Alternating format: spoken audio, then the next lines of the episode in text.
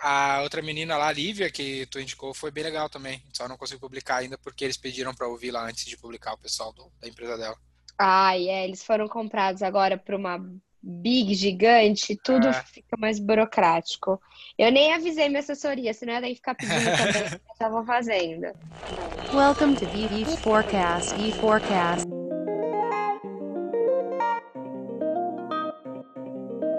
Então, Nubia, mais uma vez, estamos aí. Muito obrigado pelo teu tempo. O pessoal já ouviu provavelmente algum dos, dos episódios que a gente gravou junto contigo e eu queria agradecer para quem ainda não te conhece, fazer uma breve introdução sobre quem tu é, o que, que tu está fazendo atualmente, para a galera que ainda não te conhece. Se pudesse esclarecer para nós.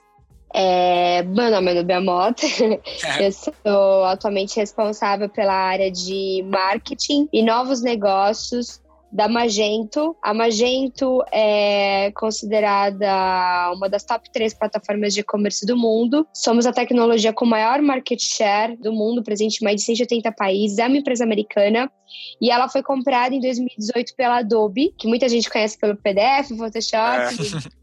é uma das principais empresas que oferecem a tecnologia completa para tudo, que a gente, tudo que a gente chama de marketing de experiência, inteligência artificial, regras de relacionamento.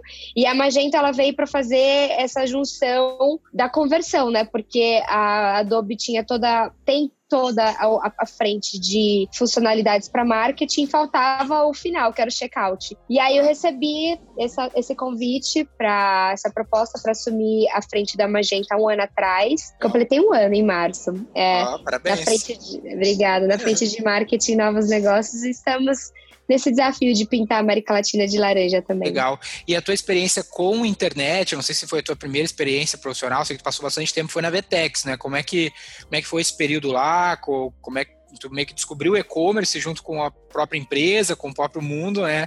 Desde, que tu, desde o momento que tu começou lá na, na nessa outra empresa, né? Sim, eu brinco que eu cresci junto com a Vetex. Assim como o mercado de e-commerce se desenvolveu e ela é um dos principais players e, e merece todo o mérito pelo que fez para o mercado de e-commerce brasileiro e da América Latina como um todo, para mim foi uma experiência incrível, porque eu realmente descobri o mercado de e-commerce junto com eles. Quando eu entrei na Vetex, ainda estava em dúvida se vendia um CRM ou e-commerce. e a gente viu a transformação e o crescimento do mercado nos últimos 10 anos. Eu fiquei 10 anos e lá. E qual foram os grandes aprendizados daquele, da, dessa experiência que tu teve lá? Nossa, inúmeros. Eu acho que ter a oportunidade tão jovem, eu entrei lá na semana que eu fiz 19 anos e saí na semana que eu completei 29. Foi um fluxo, foi, foi um processo bem, bem fechadinho.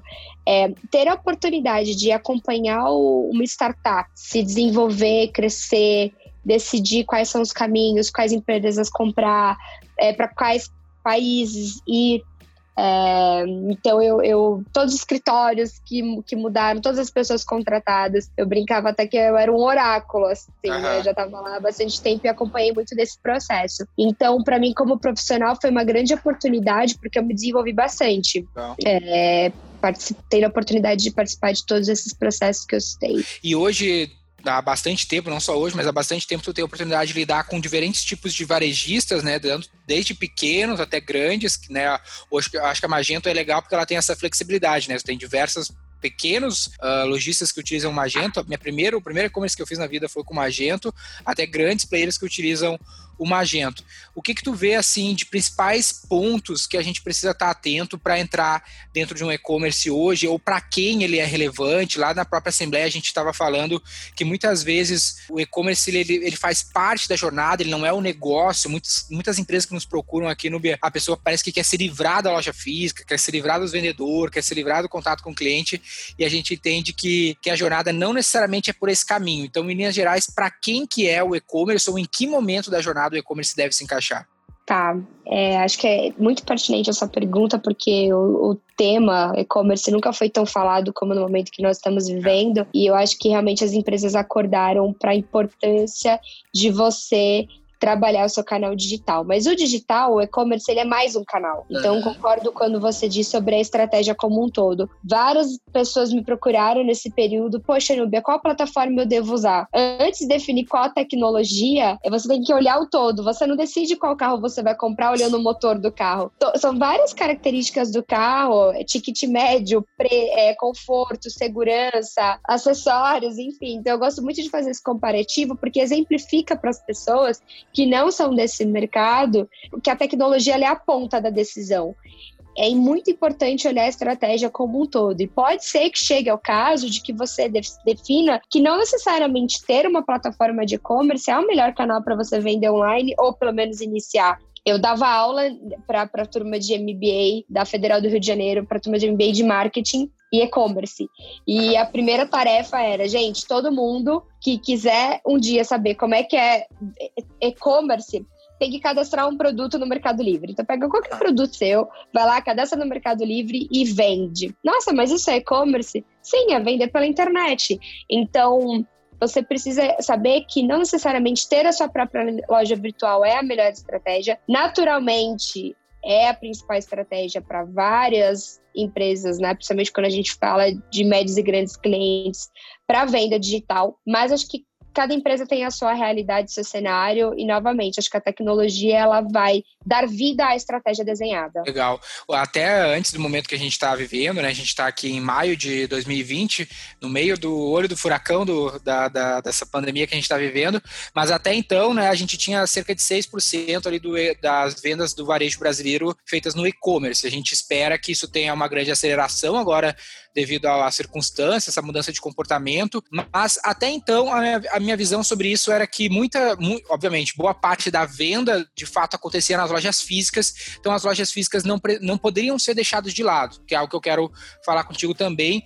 Mas antes da gente falar um pouco disso, eu queria ver qual é a tua percepção sobre o futuro desse, desse mercado agora. Tu acha que vai haver uma mudança drástica ou as coisas tendem a voltar a como elas eram, de ter assim ainda boa parte das vendas acontecendo no varejo físico. Obviamente varia. a parada.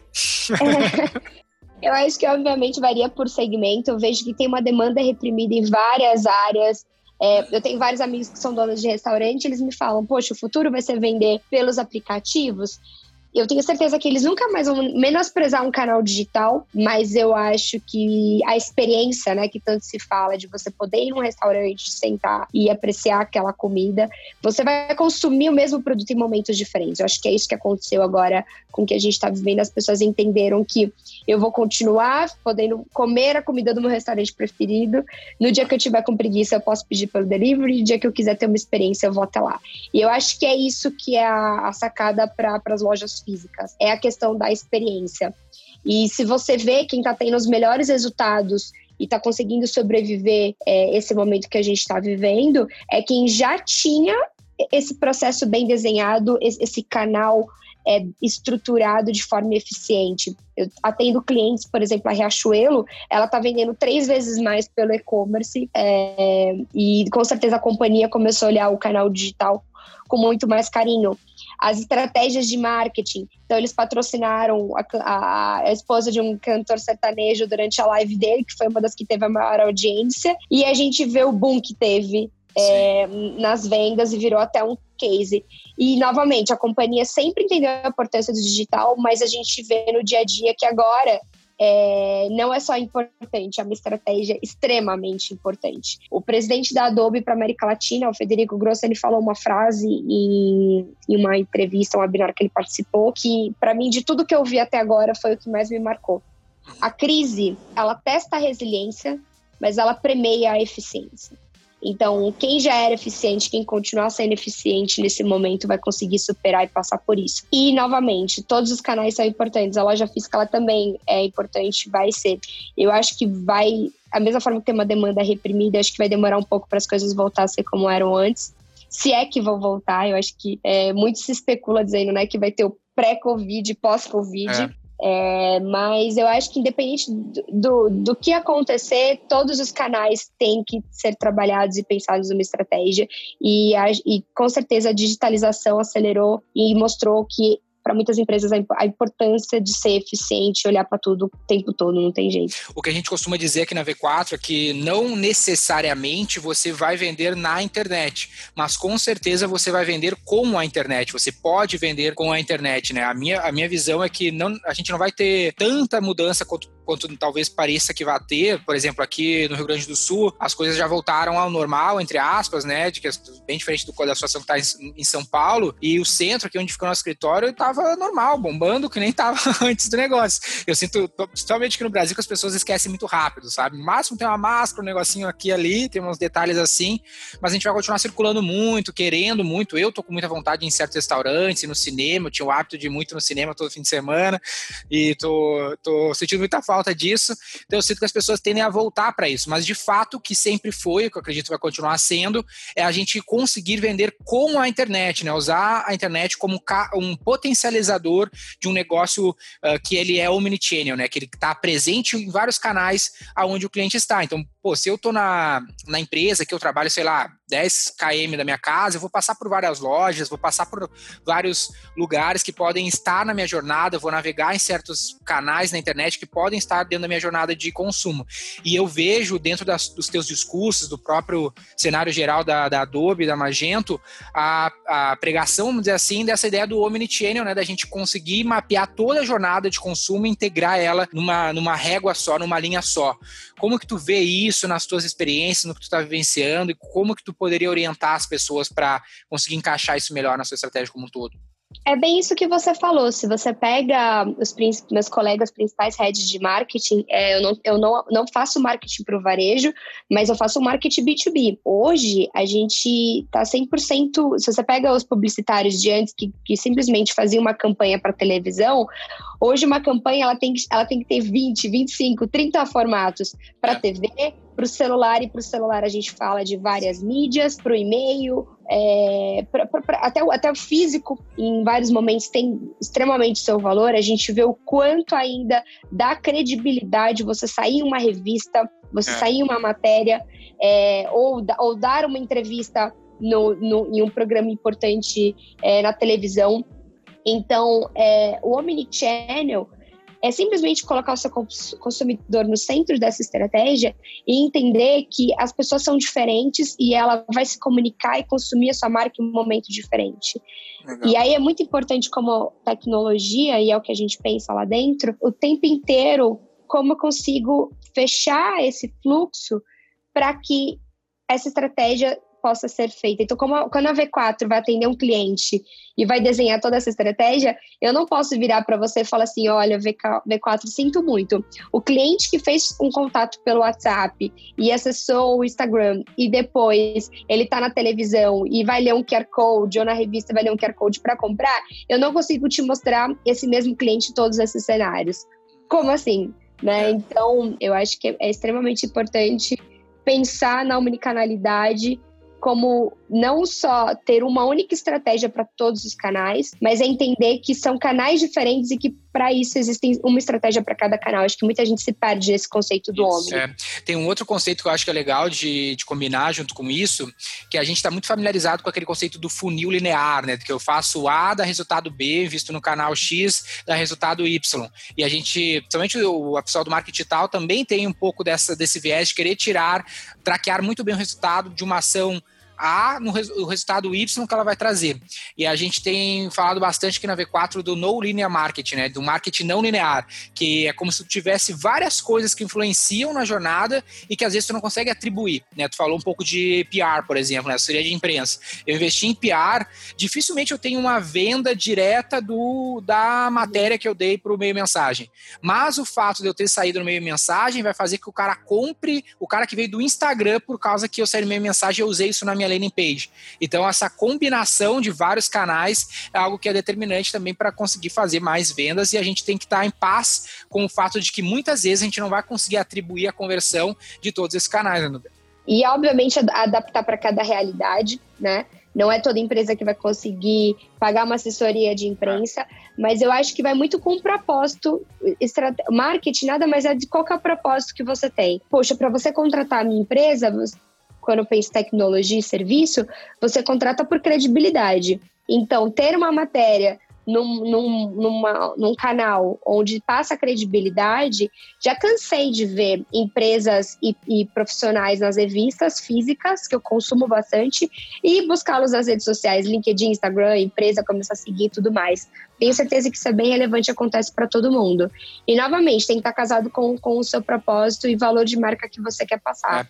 Mas um lance que tu falou que eu acho que é interessante e acredito que tu esteja, tenha bastante coisa na tua cabeça, casos que tu tenha vivenciado e visto, é que muitas vezes a gente não tem grana para financiar certo tipo de ação, por exemplo, um PR ou sei lá, um grande influenciador, né, uma global, um global para minha campanha. Mas existem as opções de eu fazer coisas mais criativas e diferentes para chamar a atenção também do meu cliente e melhorar a experiência. Eu acho que tu viu alguns casos assim, recentemente eu estava acompanhando aqui, tu fez um lance com a Evino, né, de fazer uns webinars, um lance assim. Como que é isso e como que tu vê essa oportunidade de fazer questões não tão convencionais para conseguir gerar vendas? Eu acho que primeiro de tudo é entender a cultura e a empresa, né, o propósito novamente da empresa onde você está. É, eu vim de uma empresa onde era 100% vendas e hoje a, a, a, cultura da Magento e da Adobe, obviamente, queremos vender, mas não para todos e, e, ah. e definir muito bem qual que é o cliente que a gente quer é, isso tem muito bem mapeado. E como que a gente gera valor no ecossistema? É, se fala disso o tempo inteiro dentro da, da Magento e da Adobe como um todo. E eu acredito muito no marketing com experiência, né? Afinal, a gente, como tecnologia, defende experiência. Pegamos, a, a, aproveitamos esse, esse, esse momento conturbado, e eu acho que toda, todo profissional, né, como eu disse na, na frase do Federico, tem que testar resiliência e eficiência agora. E a gente pensou, como que a gente pode ajudar o ecossistema de acordo com o propósito da nossa empresa? Então, convidamos a Evino, que é um, é um cliente Magento, para a gente desenvolver uma, uma aula online é, com, a, com uma sommelier, a Jéssica, incrível. Ela é a única profissional da América Latina presente entre as, os 50 nomes mais conceituados do mundo para falar sobre o futuro das bebidas. É, então é um, é um orgulho para nós brasileiros, latinos, ter uma mulher nos representando nessa lista. E a gente com, com, fez esse convite para desenvolver essa, essa aula online, só que a gente queria mostrar no final a experiência do e-commerce. Então, fechamos kits, é, cartões de presentes para meu time de vendas enviar para contas targets, abrimos para o mercado para eles poderem também entrar na Evino e comprar com desconto e frete grátis os vinhos. Então a Evino ficou super feliz porque eu tive geração de negócio para eles. O meu time de vendas ficou super feliz porque muda muito você fazer o approach com um prospect. Olha, eu tenho aqui um gift card para você conhecer minha tecnologia na prática, receber o vinho na sua casa e participar de uma aula online de vinho. É, e com tanto conteúdo, né? Porque foi todo mundo para as lives. Uhum. Eu, eu ouvi um podcast recente que a Dani, que é a VP é, da PepsiCo, falou. Ela gosta de constância, mas ela não gosta de ser. É, ela gosta de criatividade, né? De ir pro caminho diferente das outras pessoas. Então eu falei assim: não vou pro caminho da live também. Então fazer essa aula online, levar conteúdo para casa das pessoas, um conteúdo cool, diferente, que é legal, né? Saber sobre vinho, Sim. e ajudar o meu time interno e o meu cliente de acordo com o propósito da minha empresa, é o melhor direcionamento para o meu investimento de marketing. E aí, um ponto que você falou, que é muito bacana, antes de entrar aqui para falar com você, estava montando um relatório que eu vou ter apresentação global dessa ação. E eu, como marketing, aqui sou avaliada de, de duas maneiras: um, geração de novos negócios, mas o que a gente chama de, de influenciador. Né? Quantas vezes eu influenciei aquela conta para ela ser fechada? Legal. E aí já era assim um número, a gente teve um resultado incrível, mas é, é porque ajuda o time de vendas, ajuda o cliente a criar empatia, a, a conhecer relacionamento e tudo mais, ter contato com a sua empresa, sem só ser aquele momento de tipo, quero vender, vem falar de e-commerce, vem falar de, vem fazer uma demo, entendeu? Então é o que a gente chama de marketing de experiência. Boa. Essa questão do, da experiência, da diferenciação, de fazer coisas diferentes, eu acho que também tem um impacto que é importante estar tá mapeado no gestor de e-commerce, da questão do custo de aquisição de cliente, porque muitas vezes a pessoa parte para o e-commerce e ela quer fazer o marketing direto, feijão com arroz, ele vai fazer um AdWords, uma questão simples, um marketing direto no Instagram, no Facebook, comprar mídia ali, jogar tráfego para o e-commerce e acaba tendo uma taxa de conversão e, por consequência, custo de aquisição que não compensa e não faz o negócio se pagar. E a minha visão sobre isso é que muitas vezes a pessoa é pouco original nesse processo. Então, se ela simplesmente fazia o que todo mundo faz, ela tende a, ter, a se tornar tornar menos interessante, e por ser menos interessante, vai ter uma taxa de conversão menor, por consequência, um CAC pior, que não vai muitas vezes viabilizar aquele negócio. E aí, esse tipo de ação, ou até mesmo mais atendimento, eu sou sempre a favor de ter mais atendimento no processo de venda, seja online e tudo mais, são coisas que tu pode diferenciar do basicão para conseguir aumentar a conversão. Né? Para a gente que é marqueteiro, a gente tem um, um livro básico de marketing, chama Position, né, que fala sobre tu ter um posicionamento diferente. Tipo, lei básica de marketing, cara, tu precisa ser diferente em alguma coisa. Não é diferente em nada, ninguém vai te comprar porque não tem motivo.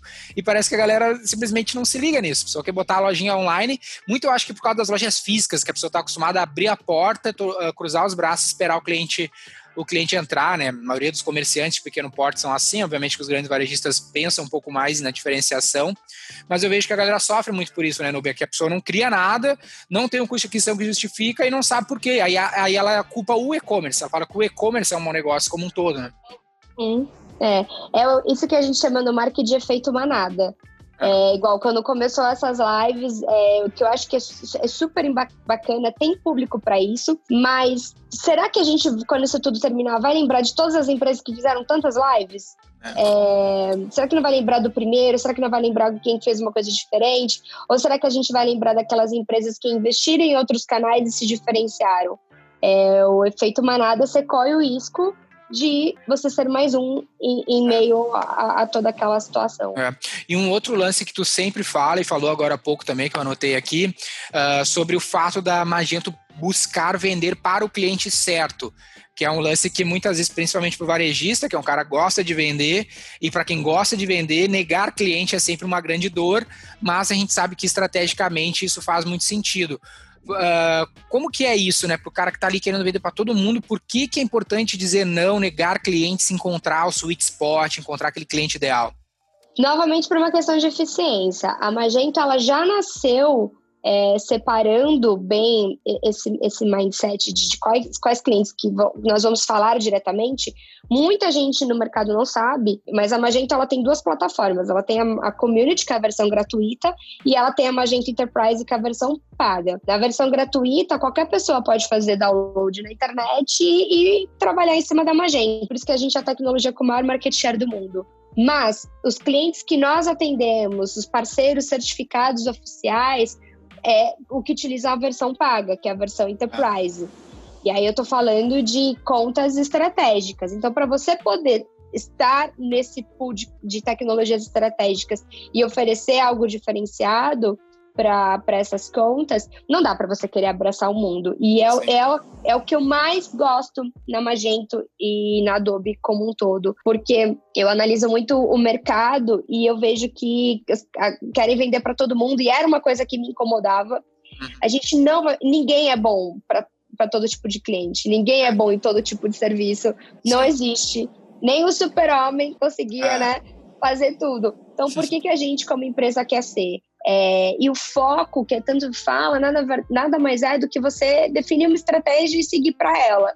E também é esperar o resultado. Não adianta você ah, só vou trabalhar com contas enterprise. E aí, depois de um ano, ai, não, não tá dando certo, agora eu vou para médias e empresas. Então, é realmente fazer, apostar nessa estratégia. E, no final, acaba tendo credibilidade e, novamente, se, se encaixa com a questão do propósito da empresa. O propósito da Adobe da Magento é ser muito mais que um parceiro de tecnologia, ser um parceiro estratégico. E eu não vou conseguir ser esse parceiro, seguir o meu propósito, se eu não tiver bem, muito bem alinhado quem é a persona para quem eu quero vender. E aí, é, é muito interessante, porque chega cliente que a gente realmente fala: olha, ainda não é o momento de você vir para Magento, mas tem essa tecnologia, vende através do marketplace, vai por esse caminho. E aí o que você falou é muito importante do atendimento na venda. A credibilidade que você ganha em mostrar que você não está desesperado para vender. E quando você vê os clientes, quando eu consigo ir numa Nestlé, quando eu consigo ir numa Riachuelo, quando eu consigo ir é, em grandes, em espaço laser é, na Puma e ter contato direto com o time, tá engajado, tá próximo, isso, a credibilidade se espalha pelo mercado e você vira meio que um, um desejo, né?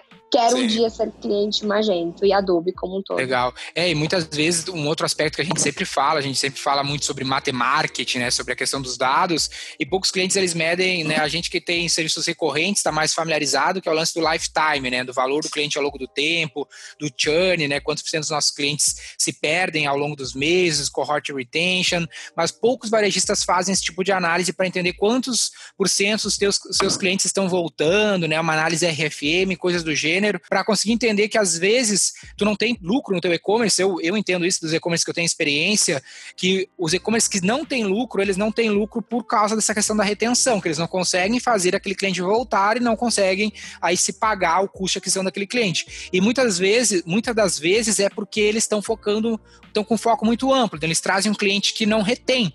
Falando até o caso da Singu lá do Thales, lá do nosso amigo, que ele conta que ele focava num cohort lá de mulheres de sei lá, 18 a 20 e poucos anos, que tinham um CAC muito baixo. Elas vinham muito barato, vamos dizer assim, custava muito barato para trazer aquele cohort.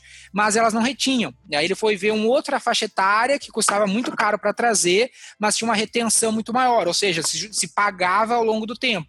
E isso é o que traz sustentabilidade para o negócio. Então, o Nardon ele fala que o melhor jeito de crescer um negócio não é com novos clientes, mas sim com retenção dos teus clientes antigos. Isso na prática a gente consegue ver em negócios que são por natureza recorrente. Mas um bom varejo ele é assim também, né, Nubia? A gente precisa manter os nossos clientes voltando.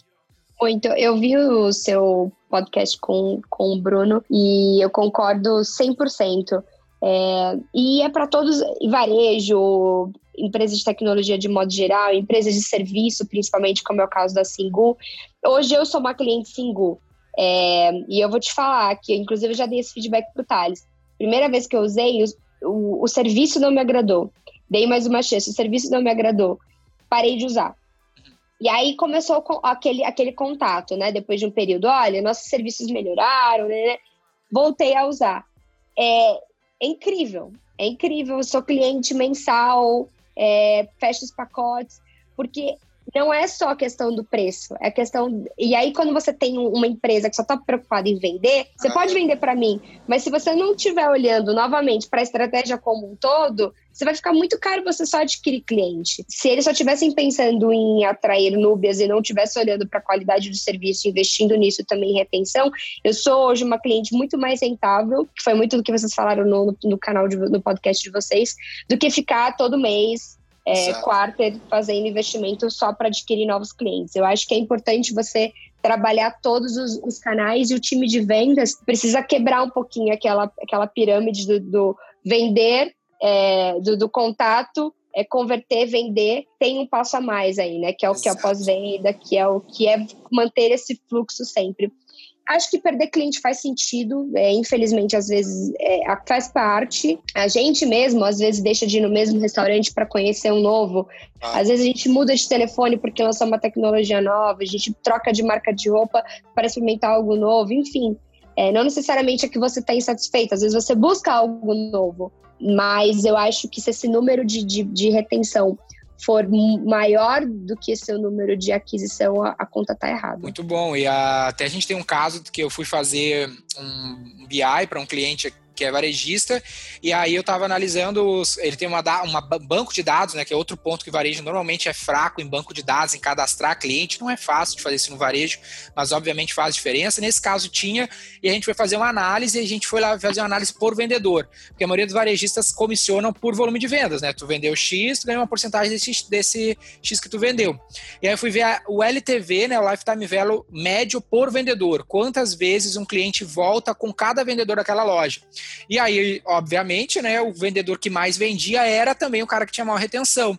E aí eu propus para aquele cliente começar a bonificar os vendedores por LTV. Então, não só pagar por comissão, né, a comissão por volume de vendas, mas por retenção de clientes, para incentivar que eles busquem novos, uh, busquem trazer clientes antigos do que somente vender para aqueles novos clientes que chegam na porta que não são baratos, né? Inclusive, essas estratégias estão tá totalmente alinhadas com a estratégia americana. Eu estive agora na, em janeiro na NRF e a gente sempre faz o tour de visitas nos principais varejos. E aí você vê marcas como American Eagle, Nike, não mais pagando comissão para vendedor, ah. e sim dando uma bonificação de acordo com o resultado total da loja, porque eles querem que o vendedor ele realmente faça uma venda consultiva. Na Nike, inclusive, você pode agendar horário com o vendedor de acordo com o que você precisa. Então, se você quer começar a fazer yoga, tem vendedores na Nike que são especialistas em yoga. Se você quer fazer a meia maratona de Nova York, você pode agendar um horário com o vendedor que todo ano faz. Então, o processo de seleção dos vendedores, o que eu acho incrível, porque sempre foi uma, uma profissão não tão bem valorizada e a Sim. gente vê cada vez mais mostrando a importância da, da frente de vendas, que na, na verdade eles são os nossos primeiros influenciadores, né? É, se você chega numa loja e o cara tá com uma cara triste no final de semana, ele tá no chasco com os amigos e o cara tá lá usando a roupa, representando aquela paixão, ele tem um potencial, um potencial de venda tão, tão quanto a blogueira ou, ou blogger que você contrata é, para poder divulgar seu produto.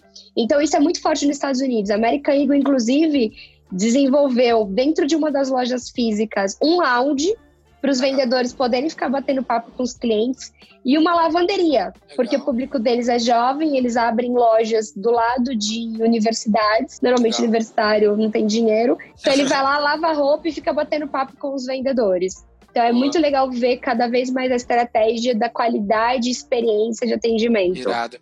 E um outro detalhe que é legal de da gente conversar aqui, no que tu tem bastante experiência, e obviamente o nosso público quer ouvir isso um pouco de ti, é com a própria venda B2B, né? Ao longo desses anos todos, na prática, tu, tu esteve ao lado de vender para outras empresas, o que muitas pessoas que nos escutam aqui também, também estão.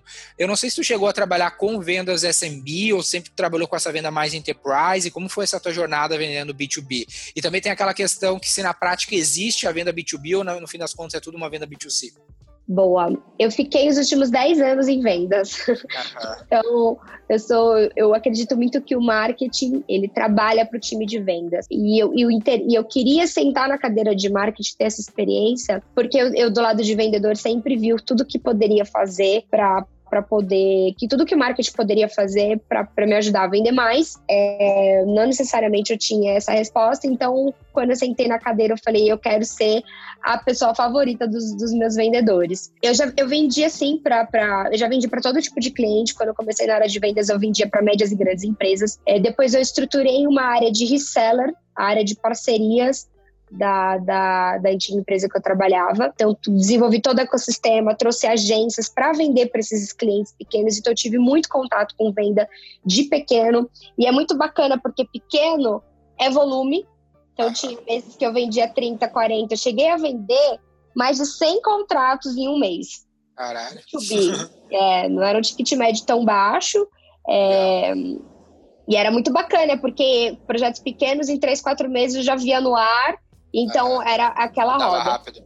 Exatamente. Já vendo Enterprise, que é a, qual eu tenho trabalhado nos últimos anos, e é o caso da Magento, da Adobe, é, ela, é, ela, demora muito mais, né? Ela requer um pouco mais de estratégia e, e, e posicionamento, conhecimento, time, é, são vários steps diferenciados.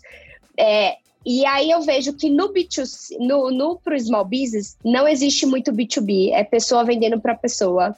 Às vezes o cliente não tem tanto conhecimento, ele está confiando no que você está dizendo, né? E é por isso que essa venda consultiva é muito importante. No enterprise não, é muito B2B. Tem empresa que não vai contratar outra empresa de tecnologia se você não, se a sua empresa não tiver do Gartner, você pode ser o melhor vendedor, você pode ser o cara com maior credibilidade no mercado. Se a sua empresa, como propósito, não está alinhado com o propósito da outra empresa, não tem jeito. E aí a questão de segurança, funcionalidade de tecnologia, posicionamento, tem muita coisa de compliance. Então, realmente vender para o mercado enterprise, você representa a empresa, você é um, na verdade, você é um influenciador da, daquela venda. Mas no final, são empresas vendendo para empresas porque o relacionamento ele vai muito além do que só as duas pessoas. Tem toda uma estratégia, times, posicionamento de mercado, etc. E no caso da, da empresa anterior que tu, que tu atuava, teve esse projeto do reseller, né? Que eu acredito que seja um canal que muitas startups uh, optam por, por, percorrer, mas eu acho que até empresas tradicionais percorrem esse caminho de alguma maneira, talvez com outro nome. Quão importante esse canal é? Eu não sei se hoje existe esse canal, acredito que sim, também na, na Magento. Como foi a estruturação desse canal e a importância desse canal de parceiros? Né? Eu vejo que tem muitas empresas de tecnologias até aqui do Brasil que tem crescido muito mais com, com resellers, né, com parceiros, do que uh, com marketing digital ou com venda inside sales mesmo. É engraçado. Até hoje, muita gente me procura para bater papo, para fazer benchmark sobre isso. E é muito bacana porque quando eu estava na Vetex, eu usei o modelo da Magento como exemplo, como benchmark. Então, muitas das coisas que a gente criou lá na época foi usando a empresa na qual eu estou agora como exemplo. E é muito legal estar do outro lado e ver os dois cenários. Sim, essa área ainda existe. É, inclusive, tem gente que era do meu time que está lá tocando. Até a última vez que eu tive acesso aos números, porque na minha empresa de capital aberto, então nos números são públicos, mas até a última vez que eu tive acesso, faz mais de um ano, representava quase 15% do faturamento da empresa. É muito importante, é uma forma de crescer muito rápido, de forma escalável. É, você favorece o ecossistema você tem mais gente representando a sua empresa, só que também tem a contrapartida, que é onde eu acho que, que eu estou aprendendo muito na Magento, que é a questão da qualidade, de você, será que realmente todo mundo está pronto para ser seu parceiro, para representar a sua marca? Vocês vivem muito isso na V4, né? Com, com os vários canais e espalhados pelo, pelo Brasil. Então, isso é muito, muito importante. Tanto que teve uma época lá que eu fiquei responsável pela captação e venda, mas também pela certificação e treinamento e suporte dos parceiros. É. Que foi muito importante porque, ao mesmo tempo que eu ficava super feliz no mês que eu vendi 100 contratos, meu time de vendas ficava feliz, mas olhava para outro lado o time de projetos e suporte e falava assim: Meu Deus, desculpa o termo, sabe? Sim. E eu, como head das, dos dois lados, eu, eu sentia as duas dores. Então, às vezes eu falava assim: Não, gente, vamos vender menos, porque eu sei é. que aqui a dor aperta. É, que é muito o que eu acredito. Na Magento, novamente pelo posicionamento da, da empresa, que é lidar com enterprise, a gente não tem reseller, então nenhum contrato é fechado sem ter algum executivo de vendas da Magento envolvido, tá?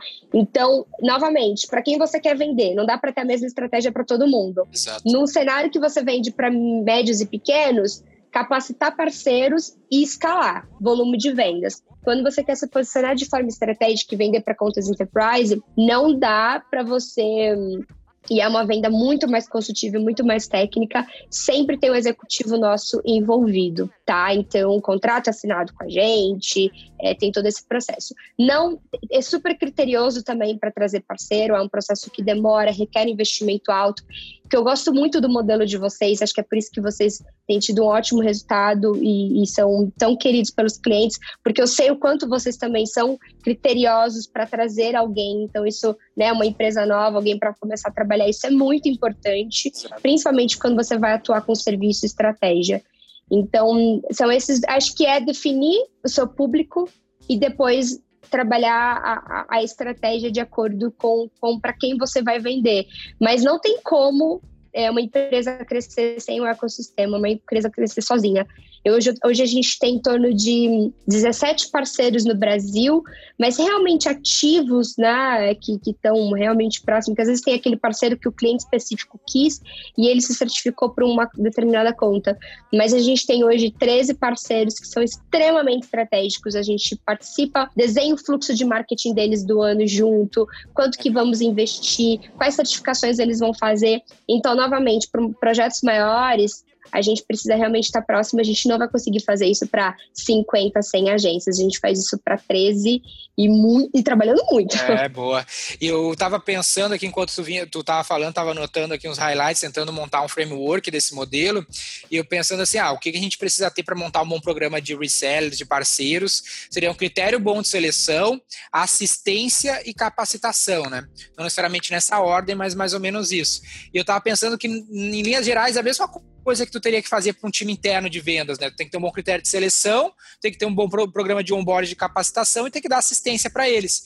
Na prática, é a mesma coisa, só que ao invés de tu ter esse time inside, né, dentro de, dentro de casa, tu usa parceiros externos porque tu, aí tu ganha outros benefícios, né? Como o cara tem uma própria rede, o cara tá em field, né? O cara tá num campo, lá no, tem alguma abrangência geográfica específica, já tá meio pronto. Mas eu acho que o grande, o grande lance é que muitas vezes quando se cria esses programas de parceiros, não sei se você já viu isso, Núbia? A pessoa pensa que está perdendo o trabalho. Ah, não vou ter mais trabalho agora de ter assistência, o cara vai desenrolar, vai vender. E na prática não é assim. Se tu largar, não fizer uma gestão desse relacionamento, uma gestão desse canal, botar um GRI, alguém para pensar especificamente nesse canal, ele simplesmente não vai performar. Né? Aquilo que tu não coloca atenção, não coloca foco, ele não performa, simples assim.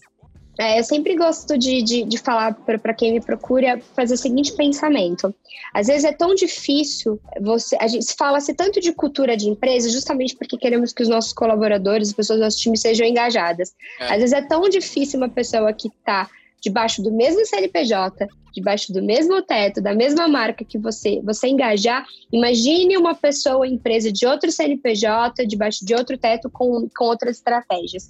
É. É, então, na verdade, você duplica o seu trabalho. E aí a estratégia também varia de acordo, novamente, pelo perfil do cliente. Se você vai trabalhar com pequenas vendas para o público SMB, se preocupe em trazer um monte de parceiro e acompanhe, vai indo junto, né? Vai trocando a roda do carro com o carro andando. Uhum. Se você já trabalha com uma conta, você trabalha com uma venda mais estratégica, né, consultiva, na verdade o processo é ao contrário. Você tem que gastar muito tempo em certificação, treinamento, para depois você liberar um pouco mais, e mesmo assim você nunca vai liberar 100%.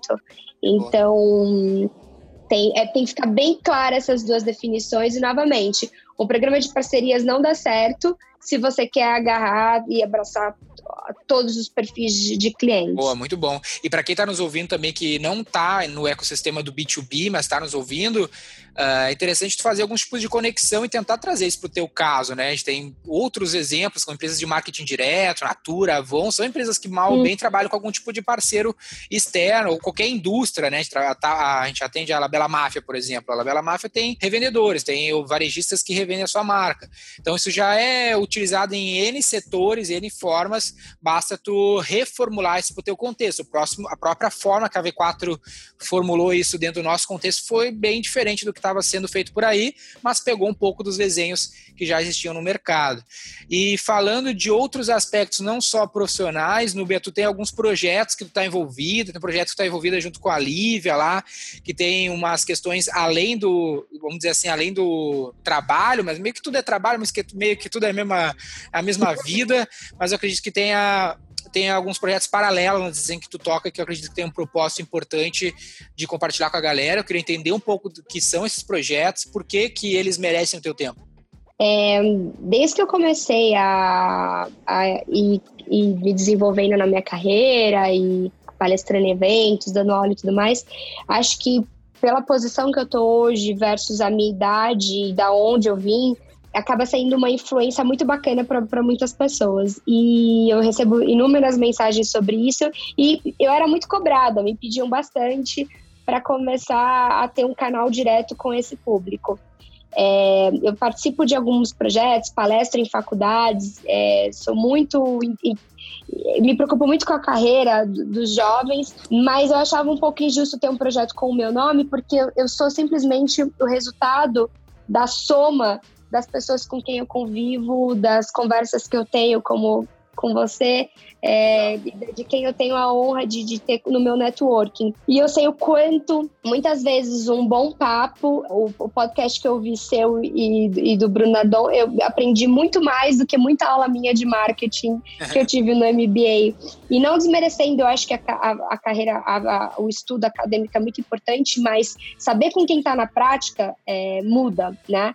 É, então, nasceu Transforme-se, que é um projeto que a, apoia que as pessoas se transformem através das histórias e aprendizados das outras.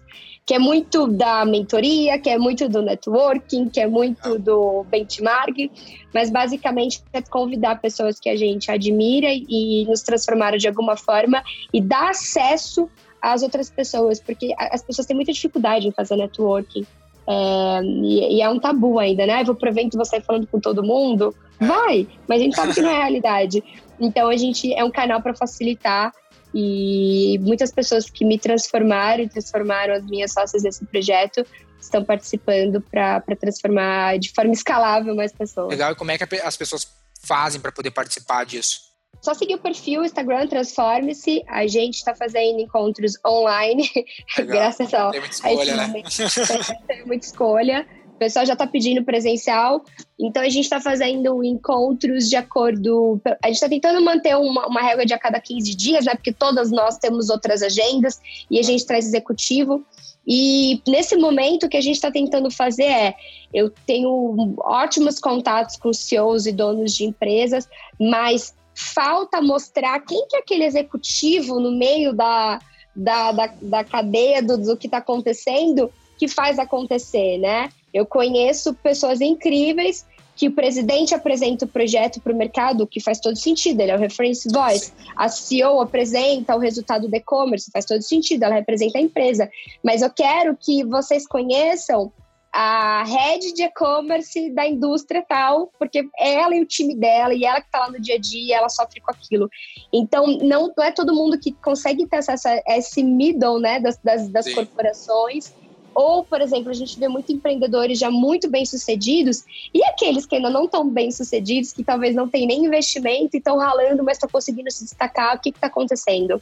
Boa. Então a gente está tentando trazer um pouquinho mais para a realidade. A gente brinca pessoas de verdade para falando com pessoas de verdade, acessíveis na verdade, né? Irado. Isso é muito legal. Até eu sempre olhei para com, com esse olhar assim que existem pessoas nas organizações que a gente admira que às vezes não são essa pessoa que de destaque que está no holofote, que às vezes até o acesso é relativamente mais fácil, né? Porque não é uma pessoa tão pública. Quanto mais pública a pessoa for, mais difícil de ter acesso a ela. E eu fiz uma vez, no, uh, faço isso até hoje, eu criei um advisor board com essa intenção. pensei, pô, eu tenho algumas empresas que eu admiro. Aqui no Rio Grande do Sul a gente tem a Arezo, por exemplo, que tem a sede aqui perto de nós, é uma empresa que eu gosto bastante. Uh, tem um projeto de Omnichannel e tudo mais bem interessante. E eu entrei em contato com o diretor de comunicação deles e convidei o cara para vir para o meu conselho, para o meu advisor board, para vir me dar conselhos. Aí eu articulei uma remuneração e tudo mais, ele topou e foi super transformador para nós ao longo nossa, dos nossos últimos anos. Uhum. Até tem um tem um podcast com ele aqui, inclusive com o Maurício Bastos, da Areza, aqui no V4Cast, e às vezes as pessoas não se dão conta disso, né? As pessoas querem, querem ter acesso àquela pessoa que às vezes é muito pop, mas tem um monte de pessoas que são middle market, são pessoas que às vezes não estão nos holofotes, que tu pode ter acesso, basta tu fazer uma prospecção, vamos dizer assim, um, sei lá, vai num evento, vai no LinkedIn e busca essas pessoas nas empresas que tu curte e tenta trazer, se aproximar delas de alguma maneira que pode transformar o teu negócio. A próprio Birman, eu vi uma palestra dele uma vez no evento do E-Commerce Brasil Santa Catarina e eu achei fantástico, porque ele apresentou a história, ele falou, e aí o time dele estava do lado esquerdo do palco, e aí cada projeto que ele falava, ah, transformação digital, ele apontava na plateia e falava assim, olha, é aquela pessoa ali, tá, que top, eu tô falando aqui, mas é ela que sabe no dia a dia. Ah, comunicação, RH, processo de contratação, treinamento. E aí, no meio da palestra dele, ele foi representando a companhia, mas destacando na plateia quem eram as pessoas que, na verdade, eles estão passando para o Birman, que eles vivem no dia a dia, para que ele representasse aquela informação. Então, é, se você é dono de empresa, você vai conversar com o Birman, você vai ter um papo. Agora, se você é executivo de comunicação, como você citou, e você vai conversar com o executivo de comunicação da Arezo, o nível dia a dia da tática da pessoa é, muda o papo. Então, é, é também dá, dá a possibilidade dessas pessoas que estão por trás, entre aspas, das empresas e os líderes cada vez mais estão é, destacando, que sem eles você pode ter a melhor estratégia, você pode ser o melhor cara, mas se não tiver o, o time que executa, tá no dia a dia e também, inclusive, tem liberdade de tomar decisão, a própria Adobe, eu estou tocando América Latina é, eu não, não ligo para o meu manager que fique lá nos Estados Unidos a cada decisão. Pelo contrário, eu tenho falo com ele três vezes por semana, é, que ele é muito solícito, mas eu toco, tomo um monte de decisão durante o dia que ele precisa confiar. Então, se alguém for falar de marketing novos negócios da América Latina, ele vai me representar globalmente. Mas quem tem mais propriedade para falar sou eu, porque sou eu que tô tocando, entendeu? Então é aproximar essas pessoas. Irado, irado. Tem que ter essa autonomia, né? Senão a coisa fica muito truncada e uma empresa grande já é burocrática por natureza. Se não tiver esse mínimo de confiança e liberdade, é que o negócio não anda de nenhum jeito. Mas, Núbia, um privilégio mais uma vez poder estar falando aqui contigo. Era pra gente ter gravado presencial, né? Mas infelizmente a gente não conseguiu dessa vez, mas vai sair um além do que a gente já tem. E é sempre um privilégio poder falar contigo. E que deixa espaço para uma mensagem final para a galera aí que está nos ouvindo. É, obrigada pelo convite mais uma vez. Você sabe que eu sou fã do projeto do, do, da V4, de todos os projetos de vocês, mas o podcast em particular. Eu sou cliente assídua, né? Eu, eu escuto bastante. Então, a minha mensagem vai ser: escutem o do Nardone. Achei fantástico falando sobre growth. Ele é, ele é de uma simplicidade, ele é, é muito claro nas informações. Eu, antes da gente começar aqui, eu estava falando que estava ouvindo da Kim também, maravilhosa, head do Booking da América Latina, é fantástica. O da Lívia Soares também da Meio Age. E, e acompanhe, porque eu já ouvi o da Zappos, da Disney, tem muito. Vou ouvir esse da Areza, eu não tinha ouvido ainda. Eu acho que tem muito conteúdo legal e parabéns pelo trabalho que vocês estão fazendo. Show, muito obrigado. Até a próxima.